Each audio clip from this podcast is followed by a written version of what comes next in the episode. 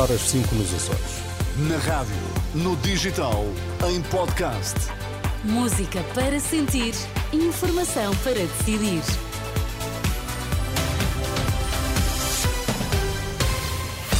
Notícias na Renascença, destaques a esta hora. Fraude em altos cargos é uma ameaça à democracia, alerta do Observatório de Economia e Gestão de Fraude.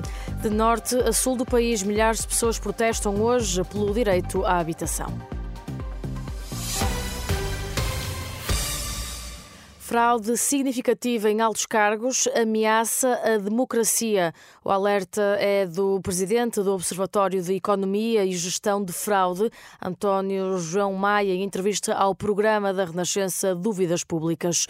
O professor de Ética sublinha que, à medida que aumenta o fenómeno de fraude e corrupção, mais significativas são as, consequências e dá como exemplo a abstenção.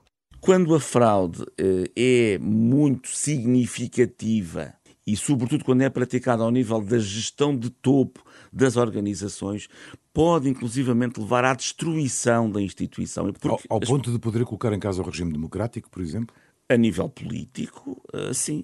Podemos ter aqui uma espécie de uma cisão entre as estruturas políticas e os cidadãos. E se calhar nós temos tido uma tendência de crescimento das taxas de abstenção e até que ponto esse alinhamento não, não esteja associado a estas notícias persistentes António João Maia, presidente do Observatório de Economia e Gestão de Fraude e professor de Ética, em entrevista ao programa da Renascença Dúvidas Públicas, uma entrevista aos jornalistas Sandra Afonso e Arsénio Reis, que pode ouvir na íntegra a partir do meio-dia aqui na Renascença e que estará também disponível no site e em podcast. Vão ser hoje ouvidos os três detidos por suspeitas de corrupção na Madeira, o presidente da Câmara do Funchal, Pedro Calado, Calado e os dois empresários do Grupo AFA vão começar a ser ouvidos esta manhã no Tribunal Central de Instrução Criminal de Lisboa.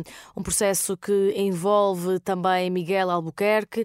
Dois dias depois de ser constituído arguído, o presidente do Governo Regional da Madeira renunciou ao cargo. Esta sexta-feira, depois da Comissão Política do PSD madeirense, Albuquerque avança que o seu substituto vai ser conhecido na segunda-feira o Conselho Regional do PSD Madeira aprovará o nome da pessoa que será proposta para liderar o Governo da Madeira, que tem suporte na coligação, no quadro parlamentar, entre o PSD e o CDS, com apoio parlamentar do PAN.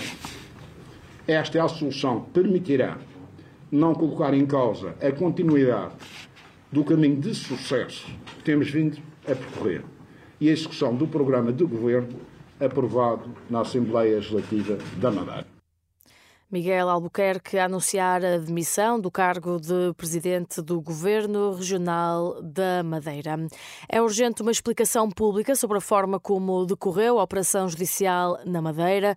É o apelo do antigo Procurador-Geral da República, Cunha Rodrigues, em declarações à Renascença, questiona o envio a partir do continente de quase 300 inspectores da Polícia Judiciária e garante que, se ainda fosse Procurador-Geral da República, não o teria permitido. Eu considero que o envio simultâneo para uma região autónoma de centenas de inspectores da Polícia Judiciária em aviões militares para a realização de buscas e a deslocação prévia de órgãos de comunicação social não podem ser justificados por motivos comuns de natureza processual e transparência e exigem uma explicação pública, cabal e urgente. Se fosse Procurador-Geral da República, eh, não permitiria que isto acontecesse? Não, é isso, é evidente que não permitia que isso acontecesse. Cunha Rodrigues, antigo Procurador-Geral da República, ouvido pelo jornalista Pedro Mesquita. Pelo direito à habitação, milhares de pessoas protestam hoje, de norte a sul do país. A manifestação vai decorrer em pelo menos 18 cidades. O protesto é convocado pela plataforma Casa para Viver, que pede soluções para o problema da habitação. Nas propostas apresentadas está a redução e a regularização das rendas e o prolongamento da duração dos contratos. A plataforma apela a que o problema da habitação seja o tema central da campanha eleitoral. E a fechar, novo aumento no preço dos combustíveis. O litro de gás óleo vai aumentar 2 cêntimos e meio e a gasolina deverá ficar mais cara, 2 cêntimos por litro. A confirmarem-se previsões, o preço médio do litro do gás óleo passa a 1,60€ e da gasolina a 1,68€.